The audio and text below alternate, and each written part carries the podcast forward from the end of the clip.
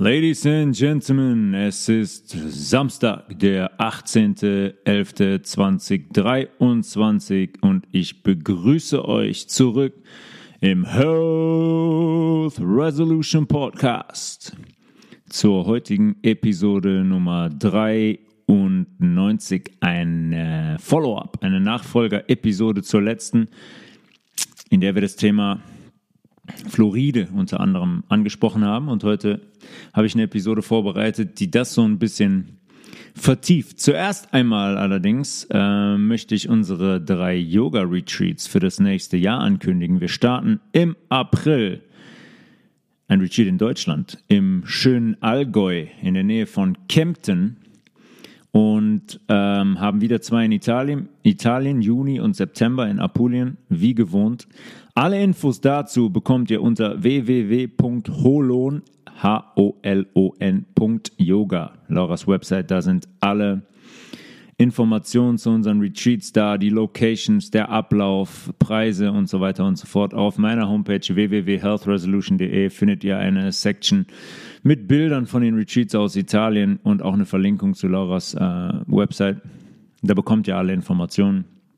Wir haben für April schon ein paar Anmeldungen und freuen uns natürlich über, über jeden von euch, der, der dabei ist. Ich kann euch das nur empfehlen. Es sind sehr, sehr intensive Tage hm, auf allen Ebenen, körperlich sowieso, was die Bewegung angeht, aber auch ernährungstechnisch.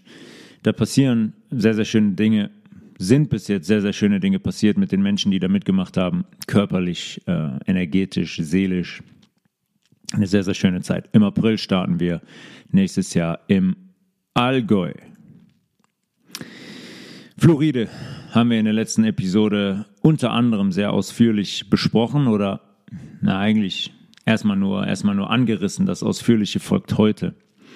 Wir haben darüber gesprochen, wie die Industrie ähm, entzündliche Zustände kreiert, die die Schulmedizin dann Autoimmunerkrankung nennt. Und dann sagt man, gegen eine Autoimmunerkrankung kann man nichts machen, das ist da, wir können das nur, den Schaden nur in Grenzen halten.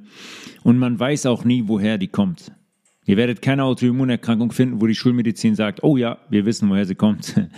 niemals, niemals wird das passieren, weil sie sich dann selber abschaffen würde.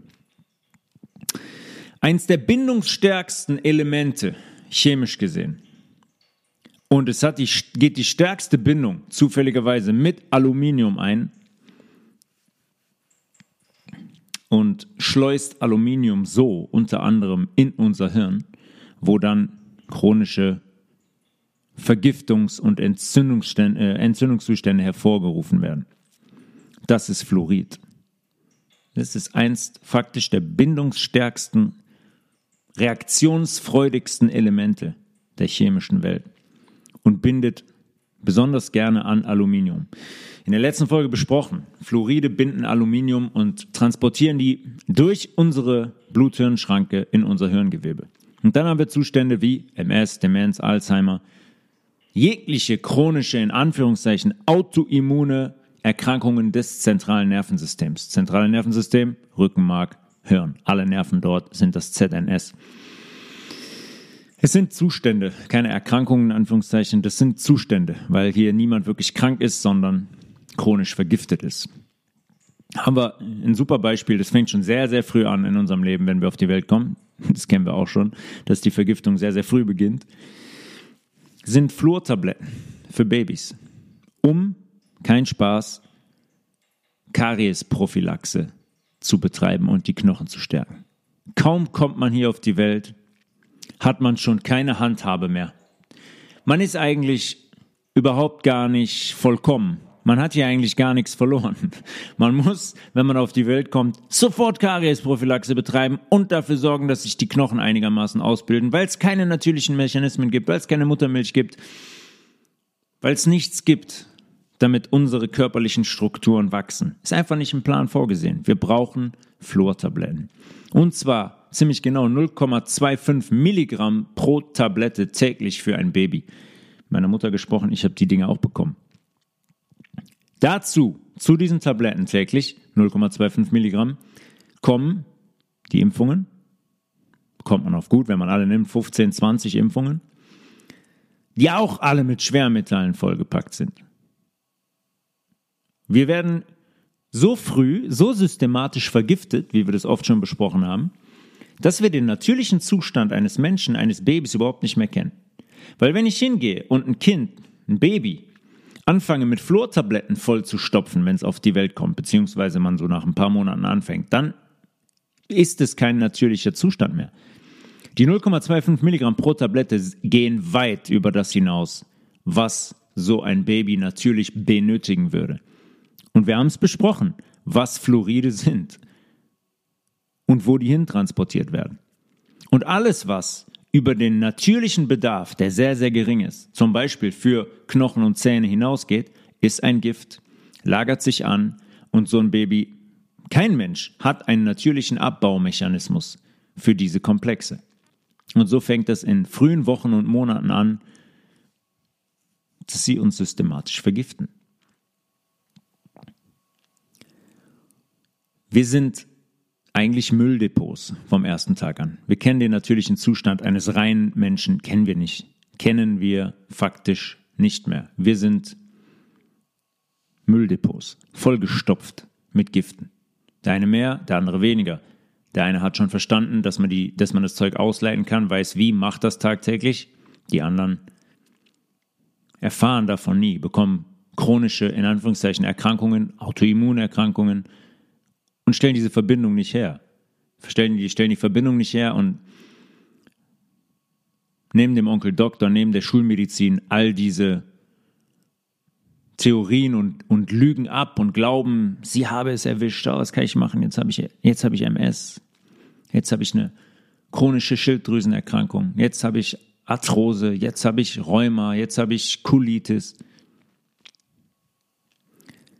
Viele Menschen in den letzten Jahren verzichten jetzt schon bewusst auf fluoridierte Zahnpasta zum Beispiel und glauben damit logischerweise, sich vor Fluorid zu schützen, weil sie wissen, hey, Fluorid ist nicht gut für mich. In Zahnpastas ist die Menge, äh, also ist die Menge wahnsinnig. E-, extraorbitant. Extraorbitant, nee, ich wollte ein anderes, ich wollte ein anderes Wort sagen, fällt mir aber gerade nicht ein. Ähm, exorbitant, extraorbitant, du grüne Neune, exorbitant hoch, exorbitant hoch. Und viele Menschen sagen jetzt, nee, Zahnpasta mit Fluorid, nee, darauf verzichte ich. Jetzt gibt es Zahnpastas, Zahnpasten ohne Fluorid. Viele Menschen trinken kein Leitungswasser mehr, weil sie wissen, dass im Leitungswasser einige Gifte versammelt sind und logischerweise nicht herausgefiltert werden, damit wir aus unserem Wasserhahn sauberes Trinkwasser trinken können. Sie wissen, viele Menschen wissen jetzt über diese Fluoridbelastung im Trinkwasser Bescheid und sagen, nein, danke. Auch da mache ich das anders, besorge ich mir einen Wasserfilter und versuche diese Belastung zu umgehen, diese Vergiftung. Übrigens, im Trinkwasser, sowohl Trinkwasser aus dem Wasserhahn als auch das in, in Flaschen muss nicht, muss Fluorid nicht deklariert werden bis zu einer Menge von 1,5 Milligramm pro Liter. Das ist die Menge, kann da drin sein, ohne dass sie deklariert werden muss. Das heißt, es kann sein, dass ihr Wasser trinkt, was eine Menge von 1,5 Milligramm Fluorid pro Liter aufweist und ihr wisst nicht, was ihr da, was ihr da trinkt und dass ihr Fluorid trinkt.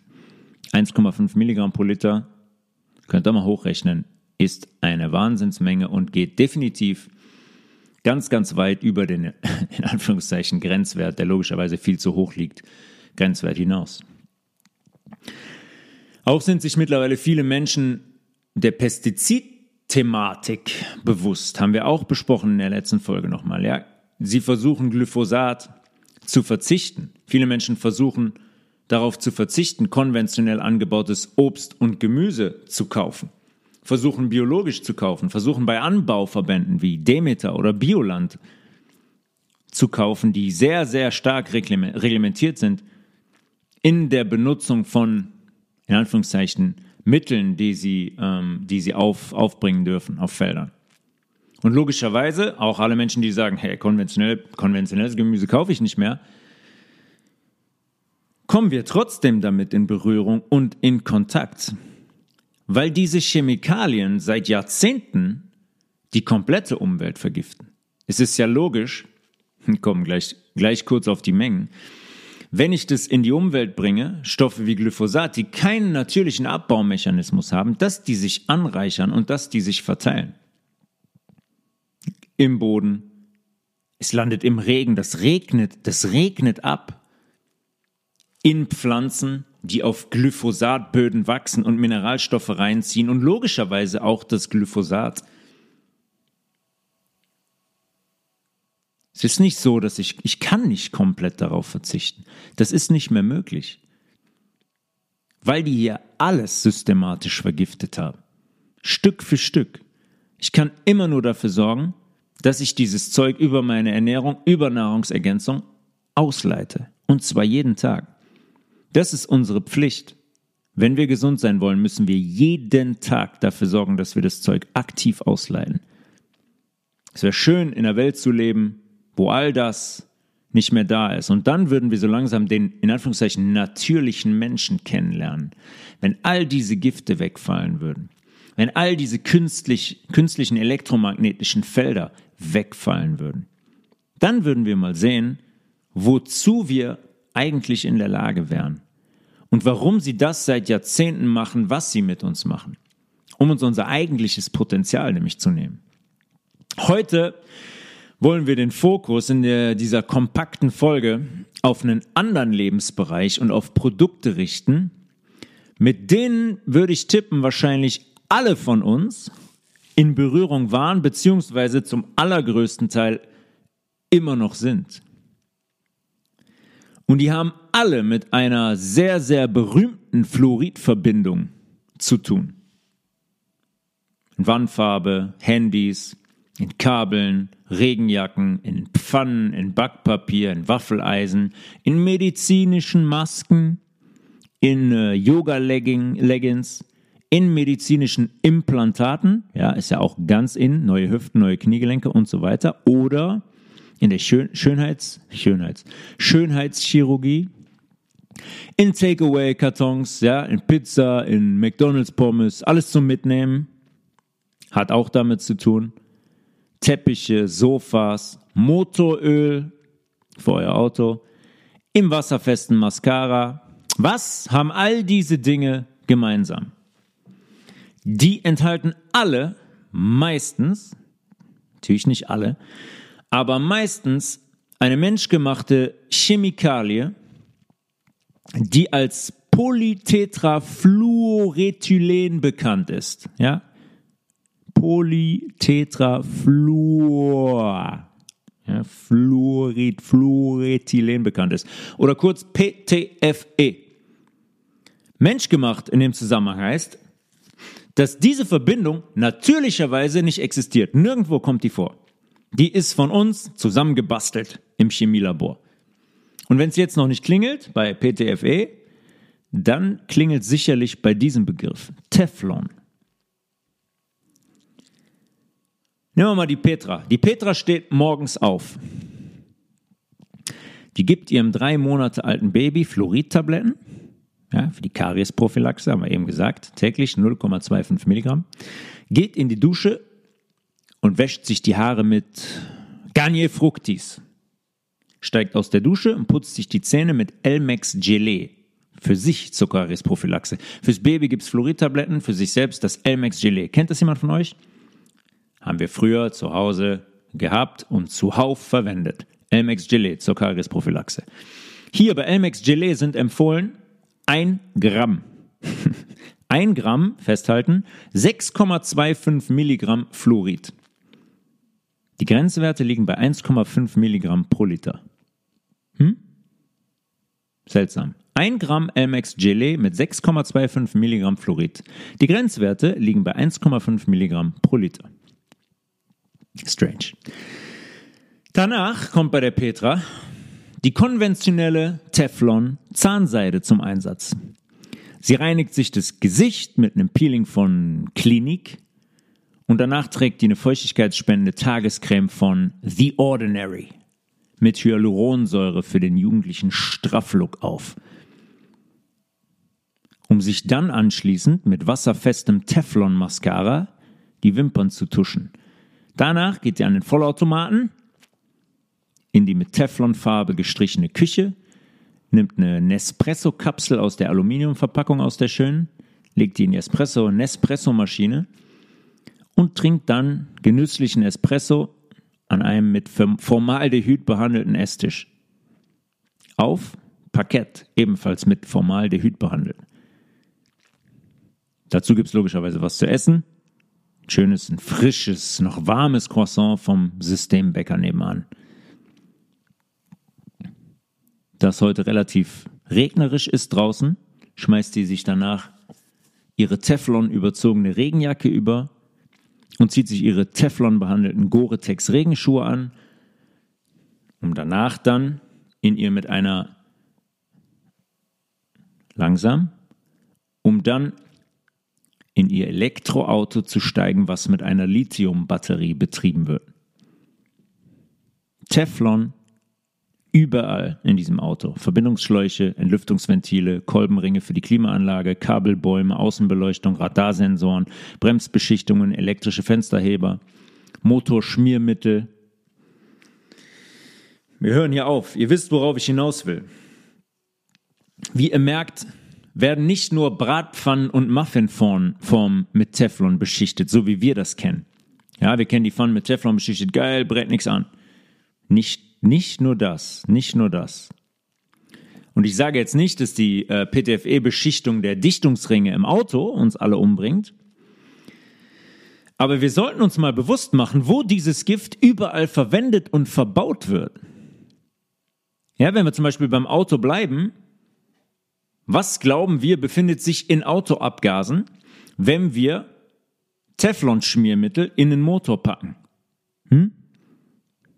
Kommt da dann ätherisches Lavendelöl raus oder vielleicht gasförmiges Teflon, das uns logischerweise vergiftet, was wir einatmen?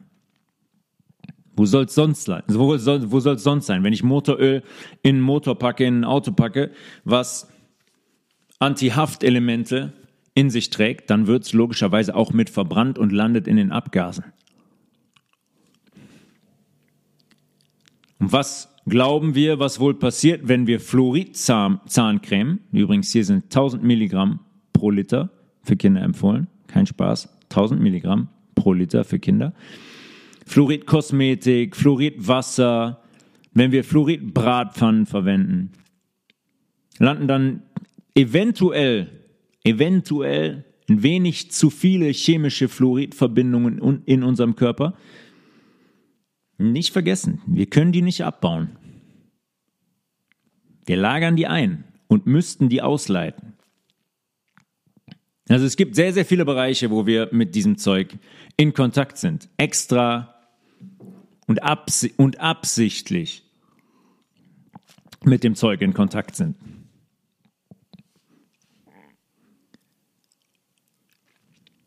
Äh,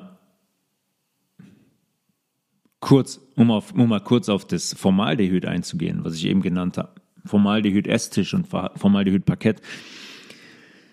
Die haben uns über Jahre dazu gebracht, zu Ikea zu rennen. Ne? Ikea ist eine Institution. Warum wird gerade Ikea so groß? Keine Ahnung. Muss äh, ein bisschen Absicht und ein bisschen aus dem Hintergrund gesteuert sein. Auf jeden Fall haben die uns dazu gebracht, zu Ikea zu rennen, um dort für relativ kleines Geld Möbel zu kaufen, die wir nach zwei Jahren sowieso wieder neu kaufen, weil es dann nach zwei Jahren spätestens kaputt ist, weil es Schrott ist. Aber diese Holzmöbel, die wir bei Ikea kaufen, Holz jetzt als Beispiel, sind logischerweise behandelt. Ich weiß nicht, wie viele von euch das schon mal gehört haben. Die sind voll von Formaldehyd was sich übrigens auch in Autoabgasen befindet. Viele Menschen haben Formaldehyd in den letzten zwei, drei Jahren kennengelernt, weil sie darauf aufmerksam geworden sind, dass das auch in Impfungen gepackt wird. Und jetzt denken viele Menschen, boah, das machen die in Impfungen. Ja, das machen die auch in Impfungen, logischerweise. Aber es ist ein alltägliches Gift, mit dem wir alle in Berührung sind. Weil das künstliche Parkett oder auch das echte Parkett aus Holz, was wir bei Ikea kaufen, voll ist mit diesem Zeug. Das wird vollgepumpt mit Chemikalien in der Produktion. Und logisch ist ja wohl auch, dass diese Chemikalien nicht einfach in diesem Holz drin bleiben, ja, und da sagen, so, jetzt gehe ich hier nie wieder weg. Nein, logischerweise landen die im Luft, in, im Luft, in der Luft, in diesem Raum, wo es dann eben liegt und wir atmen das ein. Das Holz, was sie dafür verwenden, kommt oftmals hier aus Europa. Dann wird es nach China verschifft, wird da behandelt, mit Chemikalien vollgepumpt und dann wieder importiert und hier verkauft. Und wir rennen zu Ikea und sagen, wow, geil, guck mal, richtig günstig. Hier kann ich ganz günstig, kann ich mein Haus und mein Zimmer einrichten. Wir kaufen dann vielleicht auch, nee, PVC mache ich nicht. Ich kaufe echtes Holz. Ja, dann kaufen wir Holz, übrigens nicht nur bei Ikea.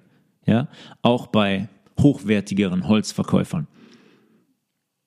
Auch die importieren das Zeug alle, was vorher unter anderem in China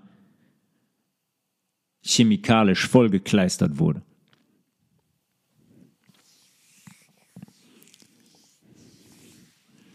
Formaldehyd hat eine Jahresproduktion, gebt mal einen Tipp ab, von 21 Millionen Tonnen. 21 Millionen Tonnen jährlich Formaldehydproduktion. Was glauben wir, warum und wo das am Ende landet? Das ist offiziell deklariert als karzinogene Substanz, als krebsauslösend. Und trotzdem dürfen davon jährlich 21 Millionen Tonnen produziert werden. Und ich darf auch Holz damit einräuchern und das in Impfungen, äh, in, äh, Impfungen packen. Seltsam, oder? Ich sage einerseits, ey, die Substanz ist ein Problem. Die ist ein Gift und für unseren Körper gefährlich. Aber kein Problem, macht mal 21 Millionen Tonnen jedes Jahr. Kein Thema. Pfannen, Töpfe und Muffinformen, die, das ist nur ein Mikroeinsatzgebiet für Teflon, um jetzt wieder auf Teflon zurückzukommen. Diese, diese giftige Antihaftchemikalie, die wird überall verwendet. Das ist omnipräsent, omnipräsent und wir sind immer mit dieser Chemikalie in Kontakt. Müssen wir uns also wieder fragen, wer hat wieder mal ein Interesse daran, uns zu schaden und dafür zu sorgen, dass sich dieses Gift in uns anreichert? Weil logischerweise das tut's. Organisch abbaubar, schwierig. Wie gesagt, wir können es nur ausleiten jeden Tag. Haben sie immer wieder was Schönes, Schönes zusammengebaut, was Schönes designt. Um uns schleichend, unbemerkt zu vergiften Symptome auszulösen, sodass wir dann am Ende glauben, ha, ich habe Hashimoto-Thyreoiditis oder ich habe eine chronische Darmentzündung oder ich habe Arthrose oder ich habe Demenz. Wo wurde das allerdings zusammengebaut und wer hat Teflon eigentlich entwickelt und auf den Markt geworfen? Das ist ja ein Begriff, ne? Teflon. Wenn ich Teflon sage, weiß jeder Bescheid. Ja, ist diese Beschichtung. Das muss an dir abperlen wie an einer Teflonpfanne wie das über Jahre und Jahrzehnte in unseren Wortschatz eingebrannt wurde, in unser Hirn eingebrannt wurde. Das sind so Kopplungen, Teflon weiß direkt jeder Bescheid. Große PR, PR-Kampagne. Das sagt uns schon, dass eigentlich jemand dahinter stecken muss, der relativ machtvoll ist. Und die Frage ist überhaupt, wie lange ist es eigentlich schon unser ständiger Begleiter? Wie lange wird es schon verwendet? PTFE PTFE, Teflon, wurde 1938 von einem Chemiker, einem Wissenschaftler namens Dr. Roy Plunkett im Jackson Laboratory in Anführungszeichen entdeckt. Die Geschichte ist auch super. Ähm, per Zufall. Der hat, wollte eigentlich was ganz anderes machen und hat dann per Zufall, hat er dann PTFE entdeckt und gedacht, boah, guck mal, da klebt ja nichts dran, das kann ich ja verwenden.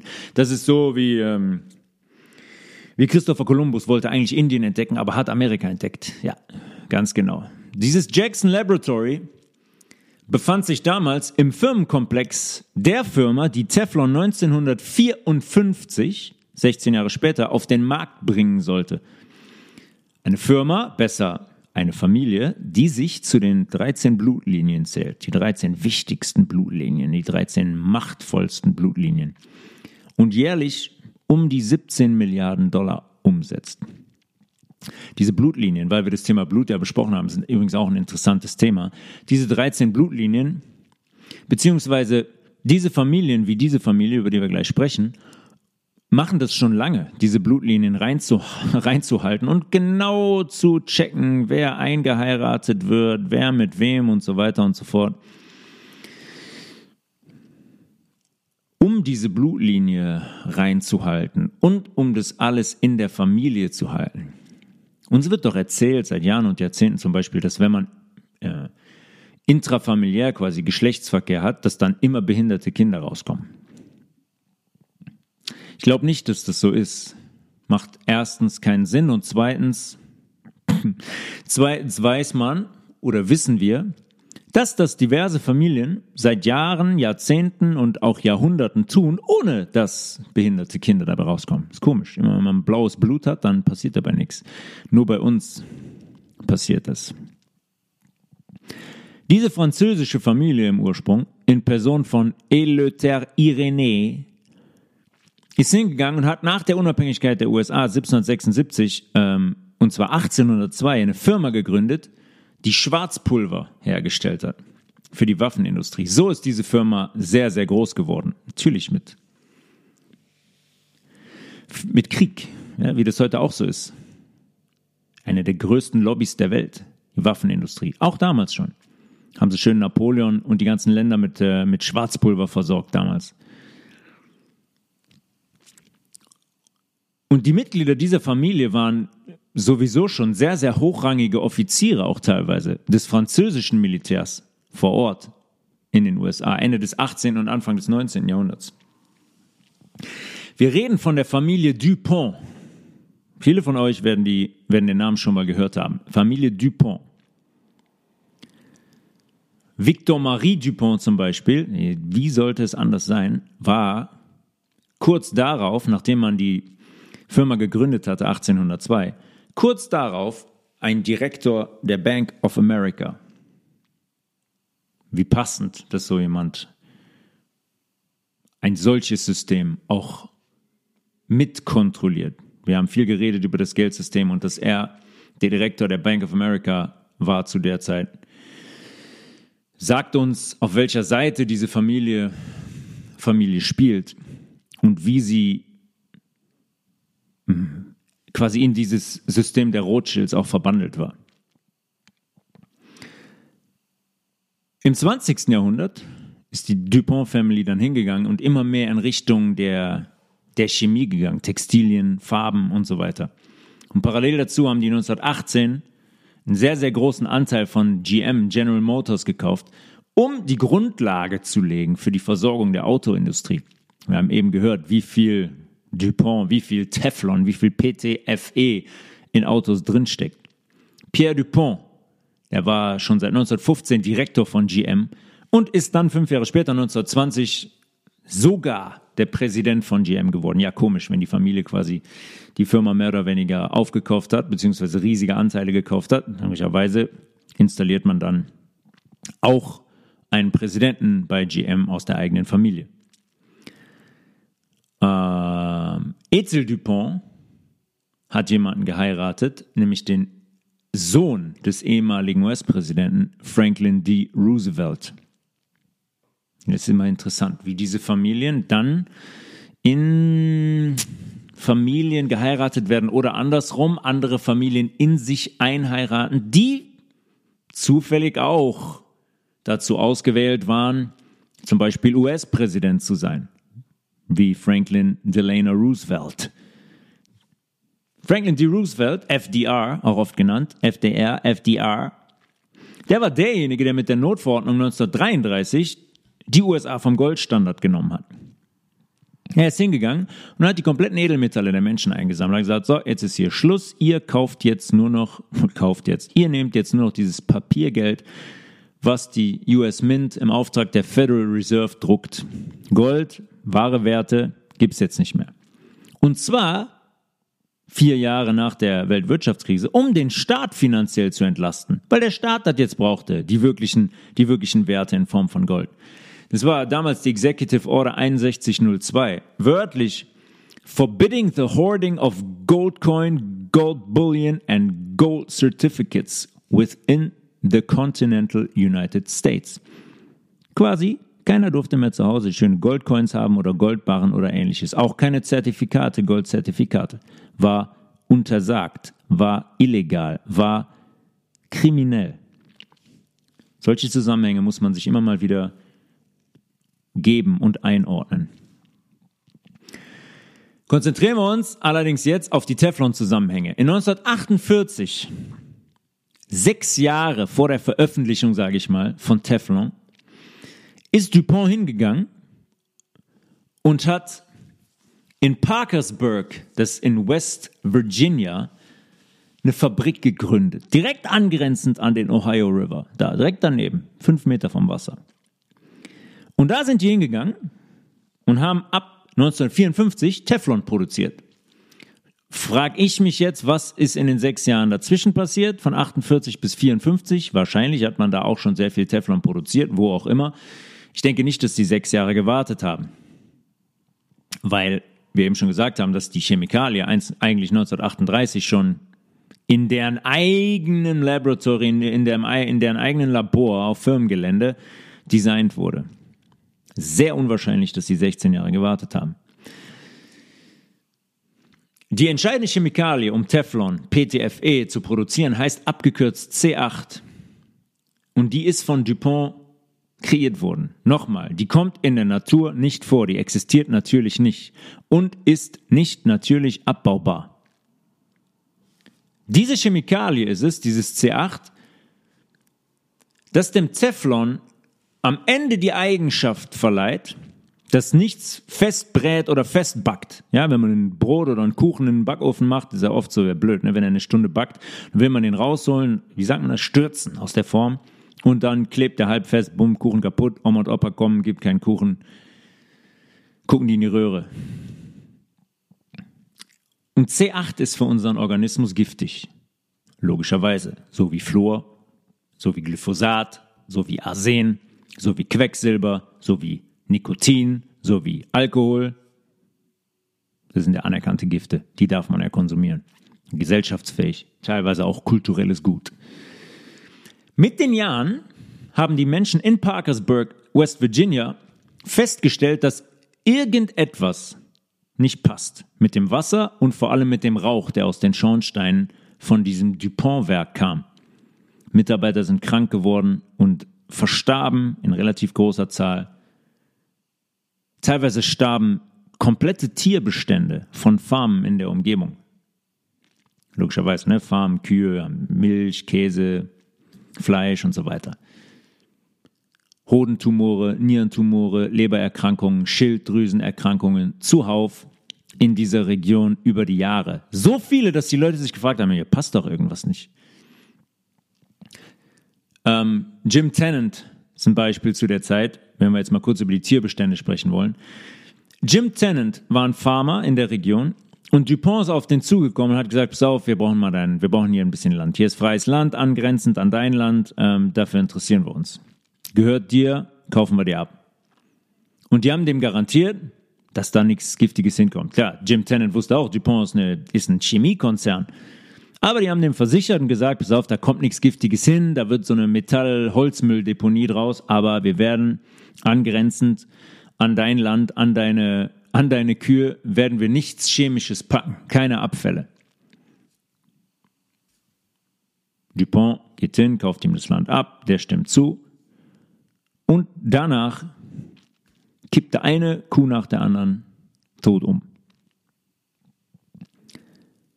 Und was dann oftmals passiert ist, zu der Zeit und was eigentlich immer passiert, ist es, das, ich nenne es mal das Mind Control Covid-Symptom. Eine Kuh nach der anderen aus dem Bestand von Jim Tennant ist tot umgekippt. Weil die logischerweise abhängig waren von dem Wasser. Und das Wasser war mittlerweile höchst verseucht und höchst vergiftet. Jim Tennant und die Frau wurden dann zuerst mal nicht unterstützt, die wurden beleidigt, die wurden bedroht. Die Einwohner haben das Restaurant oder die Kirche verlassen, wenn die beiden reinkamen, weil die denen vorgeworfen haben, Dupont zur Schließung zwingen zu wollen. Die beiden wollten natürlich dagegen vorgehen und sagen, äh, hallo, hier passt irgendwas nicht, unser kompletter Bestand stirbt hier gerade, unsere Lebensgrundlage wird uns entzogen, ihr habt uns versichert, dass hier nichts Chemisches passiert, ähm, wir sehen hier sehr wohl, dass was Chemisches passiert, dass das Wasser hier, hier schäumt und unsere Kühe sterben.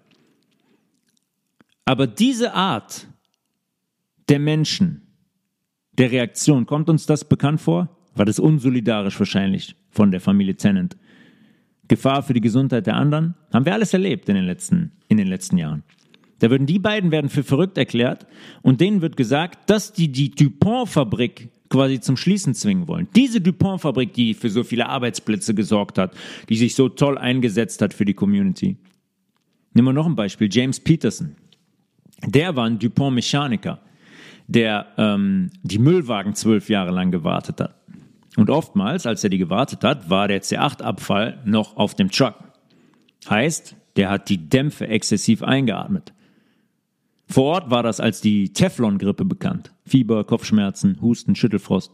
Mit einem PCR-Test hätten die wahrscheinlich alle Covid gehabt. Hm? Weil die Symptome ähnlich der Symptome sind, wie bei einer mysteriösen Virus- oder Bakterieninfektion. Bei Peterson, James Peterson, haben die Herzinfarkte im Alter von, äh, von 59 angefangen. Und logischerweise ist nicht nur C8 der Auslöser für Herzinfarkte, das wissen wir. Allerdings hat C8 die Eigenschaft, das Blutfett relativ schnell und stark in die Höhe zu schrauben.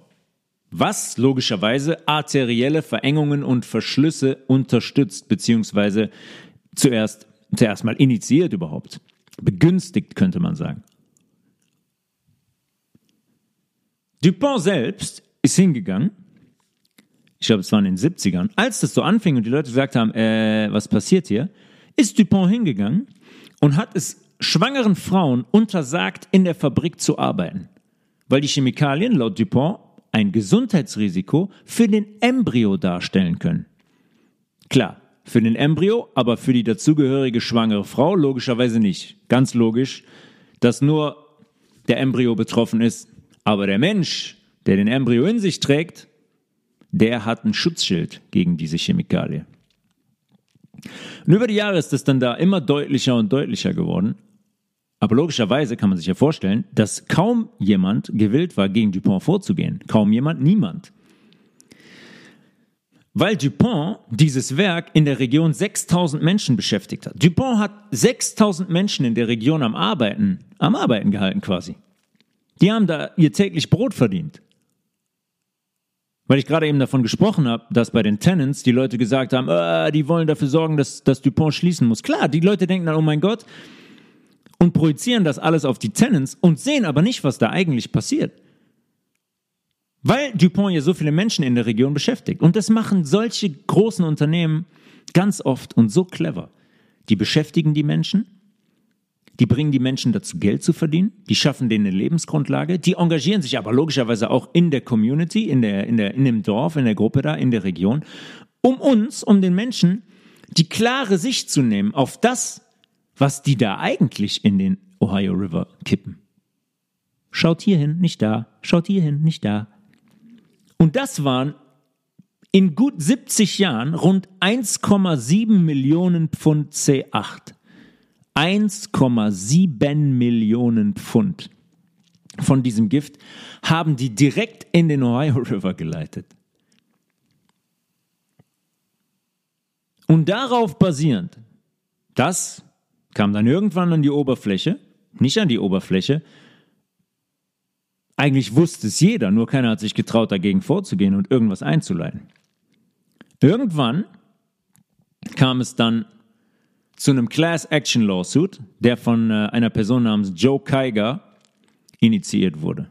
Der hatte selbst eine chronische Lebererkrankung und hat diesen Class Action Lawsuit ins Leben gerufen. Class Action Lawsuit heißt immer, dass sich dieser Klage weitere Menschen anschließen können. Und es geht nur beim Class Action Lawsuit. Dieser Joe hat Halloween 2000, wir sind jetzt 49 Jahre nach Eröffnung dieses Werks. Halloween 2000 hat er direkt Post vom Wasserversorger der Region bekommen der Joe Kiger mitgeteilt hat, dass man Verunreinigungen mit C8 festgestellt hat. Dupont, Zitat, Dupont reports that it has toxic, toxicological and epidemiological data to support confidence that exposure to guidelines established by Dupont are protective of human health. Die haben, zwar, die haben gesagt, ah, da sind Verunreinigungen drin mit C8, aber kein Grund zur Sorge. Ja, die Leitlinien von Dupont sorgen dafür, dass die Gesundheit der Menschen geschützt wird. Uh, yes. Dieser Class Action Lawsuit hat dazu geführt, dass sich, festhalten, 70.000 Kläger angeschlossen haben. Es war also weit bekannt in der Community und viele haben es gesehen und viele haben darunter gelitten und vielen war klar, was da eigentlich passiert. Einer musste nur den ersten Dominostein zum Umfallen bringen und 70.000 Leute haben sich angeschlossen. Dupont wurde dann zu einer Entschädigungszahlung an eben diese Menschen, an die 70.000 Kläger verurteilt. Entschädigung in Höhe von 671 Millionen Dollar. Jetzt könnten die 70.000 Kläger hingehen und sagen, pass auf, wir nehmen die 671 Millionen und teilen die unter uns auf. Haben die nicht gemacht. Die haben gesagt, wir verzichten drauf. Wir nutzen das Geld, um ein Panel einzurichten, das zeigen soll, dass es hier eine Verbindung gibt zwischen C8 und dem Zustand der Leute. Die wollten quasi aufdecken, was da eigentlich passiert ist. Und Dupont musste logischerweise nicht nur an die Menschen zahlen, an die 70.000, die 671 Millionen Dollar, die mussten auch eine Strafe dafür zahlen, dass sie die Risiken von C8 nicht benannt haben und Unmengen dieses Giftes in den Ohio River geleitet haben. Die Strafe kommt von der EPA, der Environmental Protection Agency, quasi das Umweltamt der USA auf Regierungsebene, auf staatlicher Ebene. Die sollen die Natur und den Menschen schützen. Die Strafe von der EPA waren unglaubliche 16,5 Millionen Dollar. Wow. Ein unfassbar harter Schlag für dieses Unternehmen, für dieses Unternehmen, das jährlich gut 17 Milliarden Dollar umsetzt. Eine unfassbare Strafe. Dazu kam dann noch raus, dass Dupont der EPA vorgeschrieben hat, was und wie die bezüglich dieses Skandals zu kommunizieren hatte, die EPA. Dupont hat gesagt, pass auf, ihr sagt das, das und das. Was sagt uns das? Natürlich, dass solche Agencies wie die Behörden, solche Behörden, wie die EPA komplett in der Hand von einem solchen Unternehmen sind und von der Macht einer solchen Familie.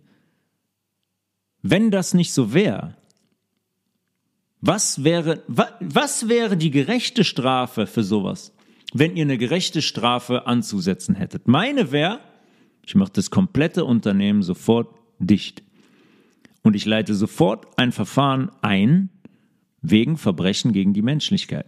Das ist Tötung, fahrlässige Körperverletzung, fahrlässige Tötung.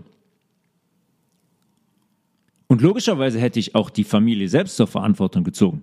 Nichts dergleichen ist passiert.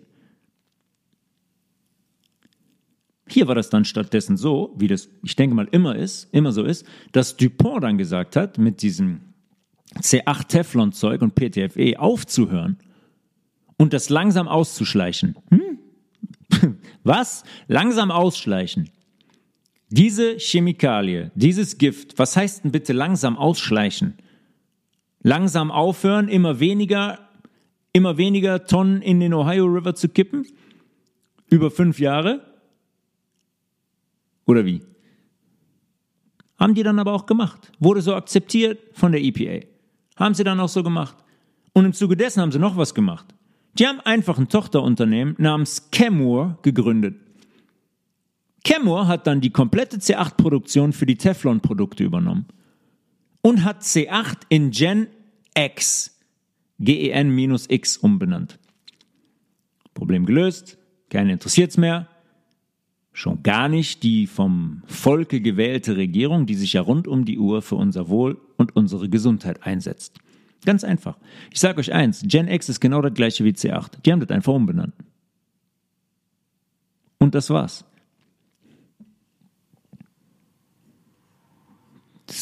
Es ist ein Wahnsinn. Anstatt,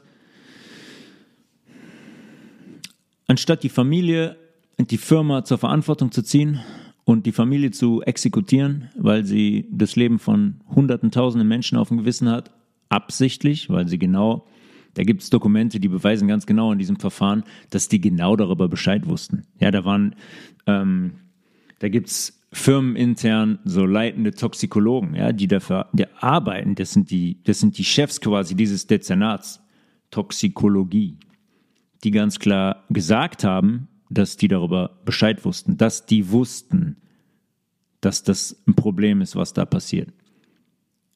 Und das muss man sich auch immer mal wieder vergegenwärtigen. Das sind Menschen, die das machen. Die arbeiten da, die wissen darüber Bescheid. Das sind Chemiker, die wissen ganz genau, was mit den Menschen draußen passiert, wenn dieses Zeug in das Wasser geleitet wird. Und die machen das, weil die da arbeiten können, weil die, weil die richtig gut entlohnt werden. Für das Geld ist es vollkommen wurscht. Da machen die dabei mit, die Menschen krank zu machen und die Menschen da systematisch umzubringen. Interessiert die nicht. Man hat dieses Panel gegründet, ja, die Kläger, und um diese C8-Verbindungen herzustellen und zu beweisen,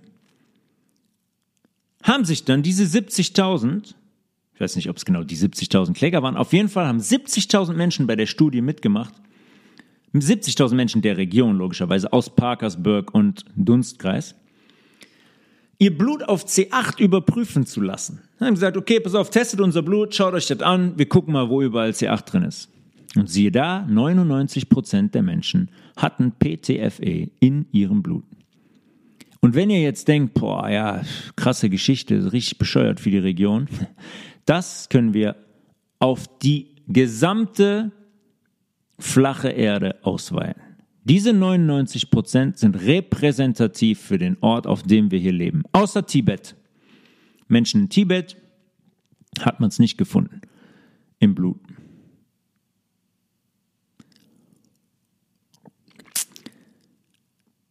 Logischerweise aufgrund dieses Fakts, den wir äh, zu Eingang besprochen haben, dass PTFE, Teflon, in so vielen Produkten verwendet wird, sind wir logischerweise alle mit dieser Chemikalie konfrontiert und belastet.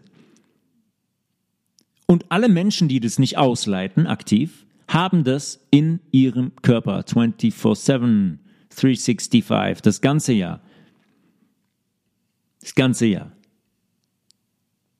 Wer sich das Ganze mal, was ich jetzt ein bisschen kurz zusammengefasst habe, mal in Bildern anschauen möchte, der kann sich die Doku, Doku The Devil We Know anschauen. Den Link werde ich in der Telegram-Gruppe bereitstellen. Und natürlich thematisieren solche Dokus, die zum Beispiel auf Netflix veröffentlicht werden, niemals die ganze Wahrheit. Das ist ja vollkommen klar. Mit dem Löffel füttern die uns ein paar Dinge. Spoon-Fed, schön mit dem Löffel für die Mama, für den Papa.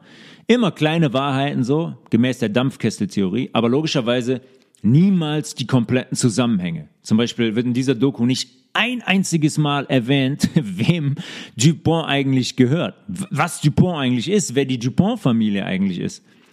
Und wer eigentlich dafür verantwortlich ist, dass 1,7 Millionen Pfund C8 im Ohio River landen. Nicht thematisiert. Sollte es etwa der Geschäftsführer der Firma sein, ohne dass die Familie davon wusste? Entscheidet der Geschäftsführer, ja, komm hier, mach mal, pack mal das ganze C8 hier in den Ohio River. Hm, genau. Wird natürlich nicht thematisiert. Die wirklichen Zusammenhänge im Hintergrund, wer Dupont ist, wer die Familie ist, warum und wieso, wird natürlich nicht thematisiert.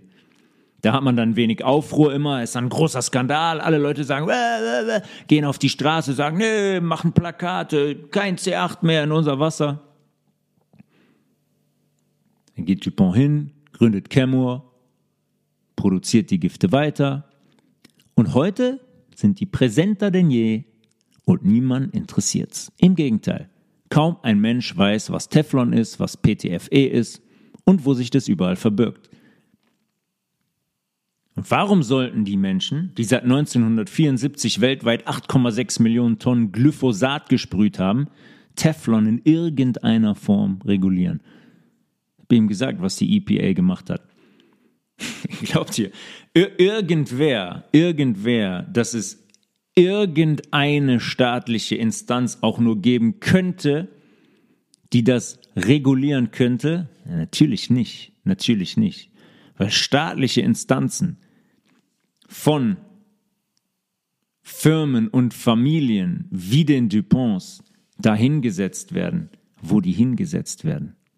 Die haben überall in jeder Regierung, in jeder, in jeder, äh, in jeder Gruppe, in, in allen, in allen staatlichen Einrichtungen haben die ihre Leute sitzen und da wird deren Agenda fortgeführt. Die geben die Richtung vor. Ansonsten kann man, wenn man bei dem Beispiel bleibt, diese Strafe von, was war das, 17 Millionen Dollar oder was, kann, kann niemand erklären. Und The Devil We Know ist für, für die Doku, also ich meine, passender könnte eigentlich der Titel für die Doku nicht sein. Weil das ist das, The Devil We Know, das ist das Werk des Teufels, quasi. Das ist das Werk des dunklen Verlieses der, äh, der Schöpfung. Und nicht vergessen, ne, auch, auch diese Menschen, Menschen sind Teil der Schöpfung. Da gibt es keine Trennung. Auch diese Menschen gehören dazu. Diese Menschen, die bei Dupont gearbeitet haben, die gesagt haben, so, jetzt machen wir wieder auf die Düse, jetzt leiten wir mal wieder 500, äh, 500 Liter von dem C8 in den Ohio River. Auch das sind Menschen, die arbeiten da, unbewusst, die interessiert das nicht. Die rennen auch dem Geld hinterher, die müssen irgendwie über die Runden kommen. Die hängen am Schlawittchen von solchen Firmen. Die Trennung existiert nicht. Es gibt nur Entscheidungen, die ich tagtäglich treffen kann. Und wir können tagtäglich diese göttliche Power, die göttliche Energie nehmen und positive Dinge entscheiden und umsetzen. Oder halt uns dazu entscheiden, wissentlich oder unwissentlich negative Dinge zu tun, negative Dinge zu denken. Und immer weiter in dieses dunkle Loch hinabzusteigen. Aber logischerweise sind wir nur bedingt in der Lage, so große Vorgehensweisen und so eine große systematische Vergiftung zu stoppen. Dafür bräuchten wir ein wenig Hilfe. Und die Hilfe werden wir kriegen, wenn wir genug Menschen sind, die tagtäglich, die sich tagtäglich dafür entscheiden, diese positiven Entscheidungen zu treffen und positive Handlungen auszuführen. Wenn wir genug sind, die den richtigen Weg gehen und auch dafür einstehen. Und ich meine nicht, ich spreche nicht davon, dann irgendwelche kleinen Gruppen zu gründen und Plakate zu bemalen. Ich spreche davon, auf persönlicher Ebene für diese Dinge einzustehen, das zu thematisieren und auch stark zu bleiben und sich diesem Weg, diesem hellen Weg, dem Weg der Wahrheit zu verschreiben. Solche Firmen wie DuPont, die haben Teflon, C8, PTFE, generell sogenannte Fluorpolymere in die ganze Welt gebracht. Die vergiften ja alles. Systematisch, seit Jahrzehnten. Anders kann man das nicht sagen. Es ist so, tut mir leid.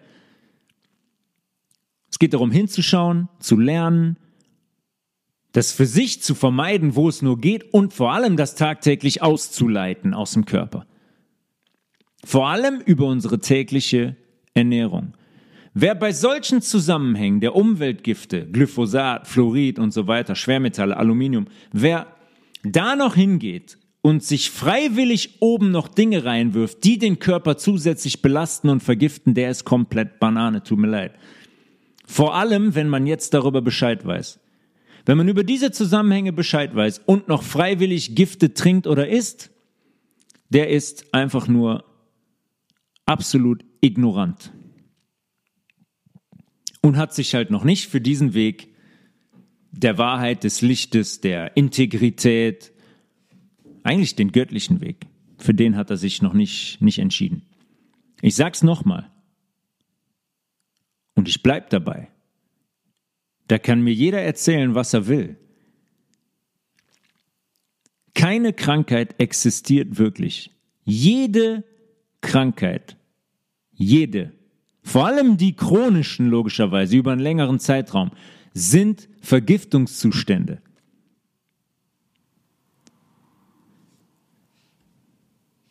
Ein witziger Satz von Dupont Deutschland, war ich vorhin noch kurz auf der Website.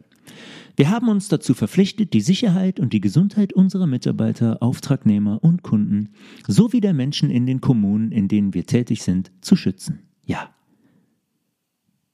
Big bag of bullshit. Übrigens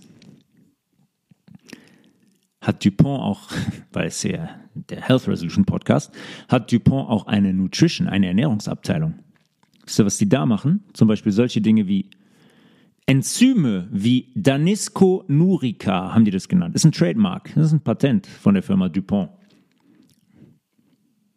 Die zaubern die in die Welt. Und dieses Enzym soll Menschen mit Laktoseintoleranz helfen, den Milchzucker aufzubrechen.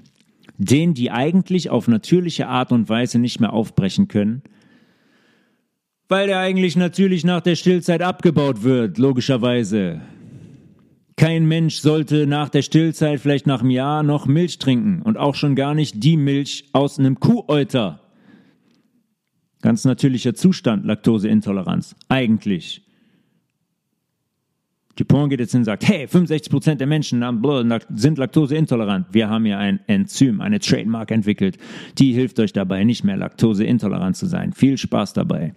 Das würde ich auch als allererstes machen.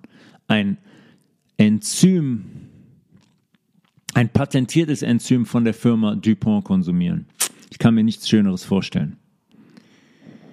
www.healthresolution.de, tobias.levels at healthresolution.de, Health Resolution Podcast als Telegram-Gruppe.